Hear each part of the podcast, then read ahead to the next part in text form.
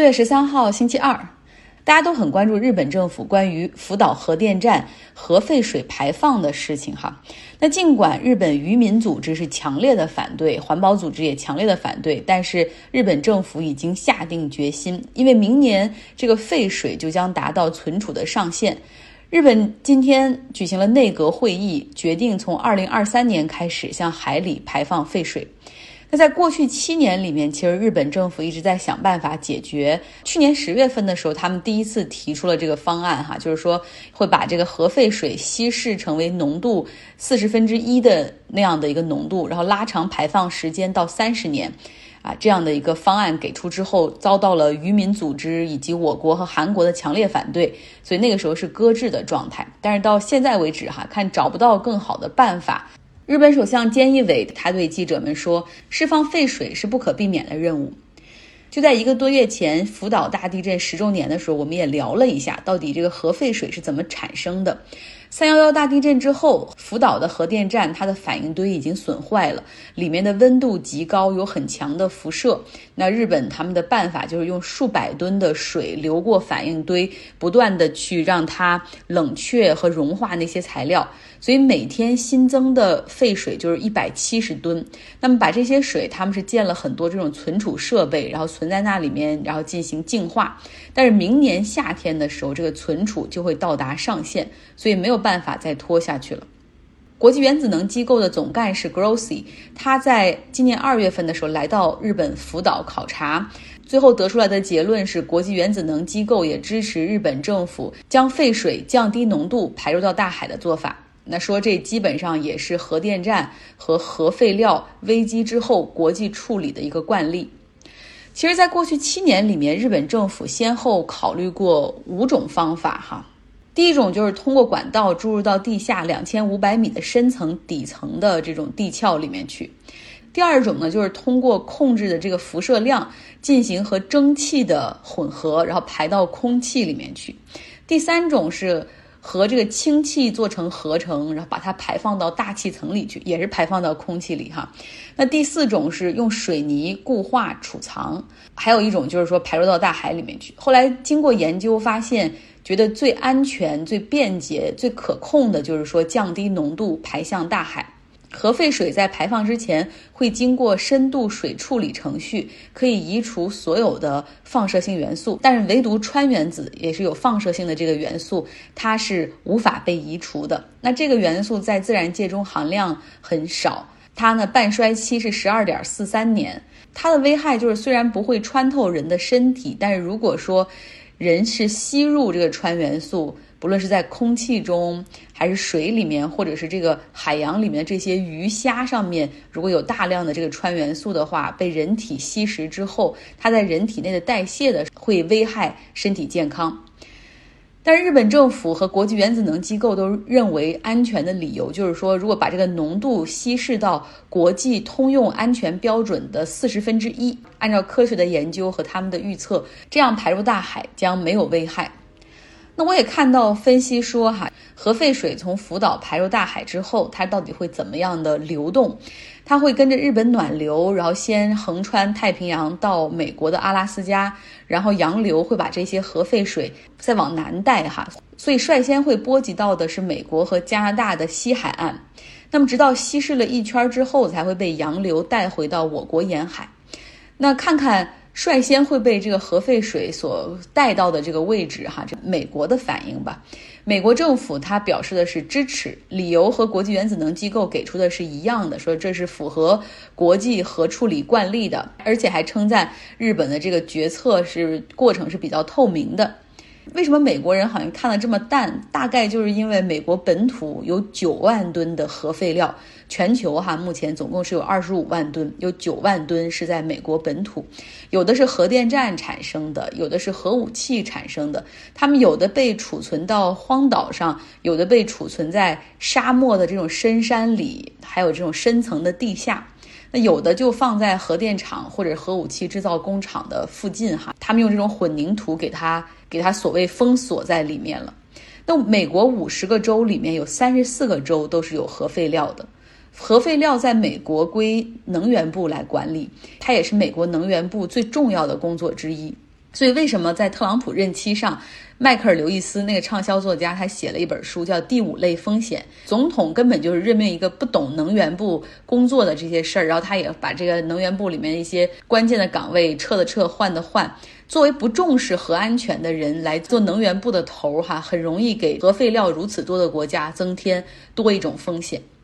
大家在我下面留言，主要是很好奇，就是欧美这些国家到底如何看待日本将向海洋里排放核废水。所以基本上这个态度，刚才给大家讲了一番，就是支持的。甚至其实媒体对他的报道和关注都比较少。福布斯杂志发了一篇报道，哈，它的标题就是“日本将排放核废水进大海，为什么这是安全的，也是 OK 的”，就给讲了一下。科学原理和整个的这个过程，那《纽约时报》的报道呢，则更多的强调核电站的安全。他们最终的落脚点就是福岛核电站的事故，和当年的切尔诺贝利核电站事故一样，哈，就这样警告着人类，核安全对这个星球上所生活的所有生物来说是多么的重要。既然说到核安全，我们就得说说伊朗和美国哈要进行的这个非直接接触的核谈判。正在维也纳举行。上周也讲了，也就是有几个欧洲国家在两个酒店里面分别跟他们开会，然后来传话哈，实行一个 indirect，哼，非直接的这样的一个会议。可是就在昨天呢，伊朗的一个浓缩铀工厂出现了一次断电哈，blackout，这是伊朗方面说的哈，说这是一次蓄意为之的破坏行为，而且暗示是以色列干的。目前以色列没有表态。那媒体这方面，他们从情报部门的知情人士那儿获得消息说，这这是以色列摩萨德所策划的一次爆炸导致的这个浓缩铀工厂出现停电，意在对伊朗可能拥有核武器的前景进行打击。然后他们还预计说，伊朗人至少需要九个月的时间才能恢复在这个工厂浓缩铀的生产。毫无疑问，这好像是帮了正在谈判的美国人的忙哈，一下子他们可以有的这种时间窗口就大了很多。反倒是伊朗可能更需要在这个时候做出妥协和让步。还有一个巧合就是，美国国防部的部长劳埃德·奥斯汀正好在伊朗浓缩铀工厂遭到袭击的那天早上。然后抵达了以色列进行访问，有人说了，这是不是美国指使以色列来干的事儿？哈，这不知道，我们得画个问号。但是不得不说的是，以色列的内塔尼亚胡政府，他们对。拜登准备重新恢复和伊朗的核谈判，一直表现的是一个很不满的态度，就这个都不是藏起来的不满，而是直接批评，认为伊朗实际上他就是想解除制裁，同时还想拥有核武器。他们不认为美国人应该重新和伊朗进行谈判，重新搞一个所谓的核协议哈。所以也有可能是这个以色列一看不能靠美国，这个时候他要自己上哈，推迟伊朗浓缩铀丰度的提升。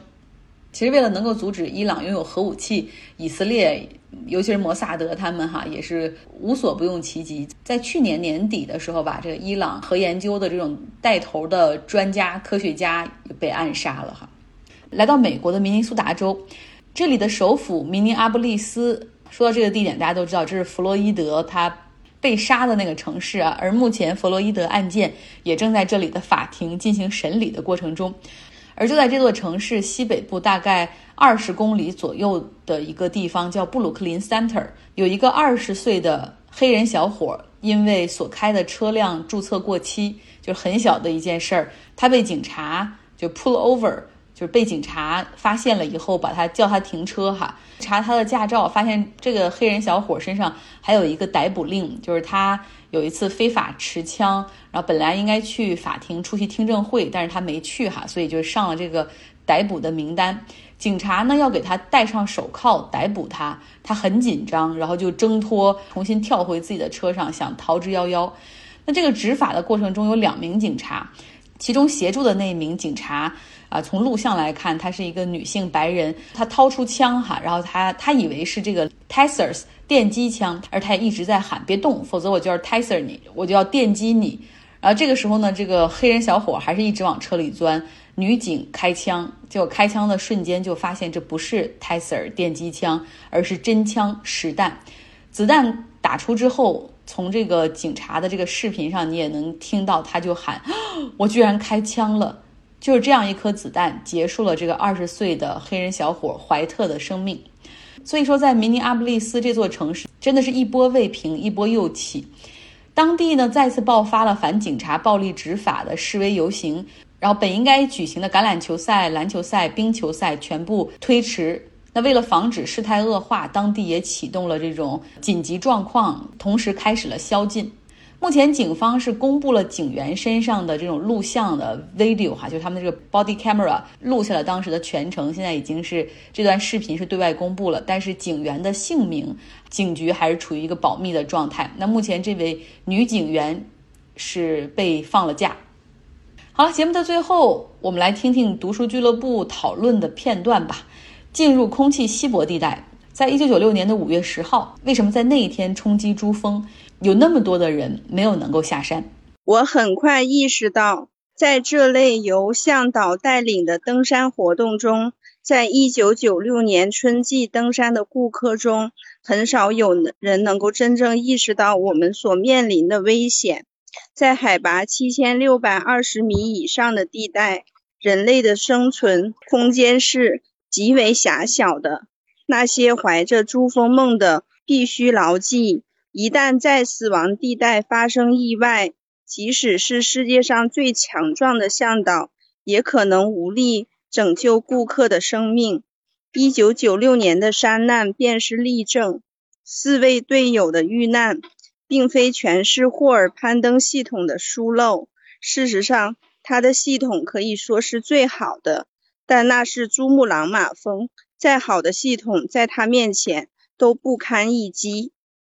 那天晚上有五十多人在南澳宿营，人们在并排搭起的帐篷里相互偎依。然而，一种奇怪的孤独感像幽灵般挥之不去。咆哮的狂风使帐篷间根本无法通话。在这片荒凉的地方，我感到自己在感情上、精神上以及身体上都与周围的队友们隔绝开来。这种感觉是我在之前任何探险中都不曾有过的。我悲哀地意识到。我们只是名义上的队伍，虽然几小时之后我们将作为群体离开营地，然而在攀登的过程中，我们却是作为个体去行动的，既不通过登山绳，也不依靠身后的忠诚与他人联系在一起。每个人都将为自己行事，我也不例外。比如说，虽然我真诚的希望汉森能够登上峰顶，但如果他中途返回，我也要尽全力努力前进。从另一个角度讲，这种意识让人沮丧。是的，我喜欢叶芝的那首《再度降临》，转而复转，螺旋变宽，猎手呼唤，猎鹰不闻，万物瓦解，心中难存，泛滥世界仅于混沌，雪无潮水横溢，而四方纯真，礼法淹没。我最喜欢的就是最后这一句：四方纯真，礼法淹没。两点预定的下山时间。就为什么没有人遵守？好像每个人每个队伍也有自己的理由和道理。如果大家回想一下。当时费舍尔团队他们是有一个很松散的计划，就是说啊，洛桑你在前面走吧，然后去定绳子，然后布克瑞夫还有什么贝克曼，你们在中间负责跟这个团队，然后看这个顾客有没有什么需要帮忙的，然后我这个费舍尔在后面扫尾。两点钟我们必须下山，但是所有人其实时间全部都是推迟的，包括霍尔他这个团队的大部队抵达山顶的时候，其实那个时候都是两点十分，更不要提霍尔后来一直在山顶等到那个汉森登上。上来都已经四点钟了，有没有人愿意聊一聊？就是铁定的定好的这个时间，不论怎么样，两点都必须掉头返回的时间，为什么两大领队都没有能够做到呢？第一，当时是因为一个天气问题；第二，其实是每个人的一些身体状况跟攀登的一些进度都不太一样，而且其实他们确实，他们离最后的登顶都非常的近。想象得到自己登顶的那一刻，所以就是头脑都很发热。可能到了这么高海拔情况下，他们可能对于时间的观念也没有说特别的强，因为他因为作者，呃，经常都说他在上面去等待的时候，一等，哎，一晃而过就就是一个一个多小时这样子，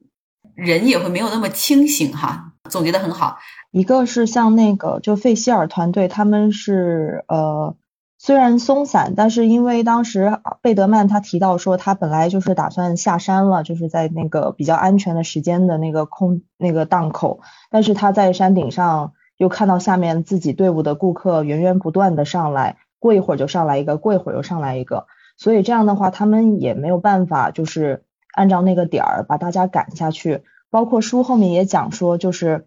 当这个山顶已经近在咫尺的时候，即使向导、即使领队他们要求顾客去返回，但是肯定顾客也不会听他们的。然后对于霍尔来说，他自己可能也是思考比较那个一个一方面，他自己本来在上就是登顶之前，他跟大家有模糊的提到过一点还是两点，但是他最后还是在行动之前没有明确这个数字。然后包括他自己当时想着是要呃陪这个要陪汉森，然后他觉得就是呃，因为对于对于汉森来说，可能就是以前已经近在咫尺，然后现在再让他放弃，他觉得太难了，所以他一定要帮他实现这个愿望，还是还是什么的。然后又包括费希尔团队这一次也是兵强马壮，自己这个团队已经有一些人就是中途折返了。所以他自己这种好胜心，包括后面作者提到，就是对于两个团队来说，今年的这个二就是一九九六年的这个业绩，都对于明年的这个收益来说非常的重要。所以这两个队伍在暗暗的较量，也包括当天有一些不利的情况，什么呃台湾队他不遵守承诺，然后就打乱了他们登山的次序，就是种种原因叠加在一起，导致这个时间就。没有人遵守了，对，讲的很好哈，尤其是里面谈到了这个菲舍尔团队和霍尔团队的竞争。对，你想两个人都是在业界很有名，然后其实也算是未来招纳顾客的竞争对手。如果这个时候，如果我霍尔的团队提前收兵了，我返回营地，而菲舍尔的团队上去了，那么明年可能会对霍尔的团队就是是一个业绩会带来很大的打击哈，可能这个名声就会不是那么好。所以这个中间两个人好像始终在在。吊着劲儿，这种也确实给这个登山过程中他们不能够做出好的判断，嗯，有有这样的因素在。好了，今天的节目就是这样，希望大家有一个愉快的周二。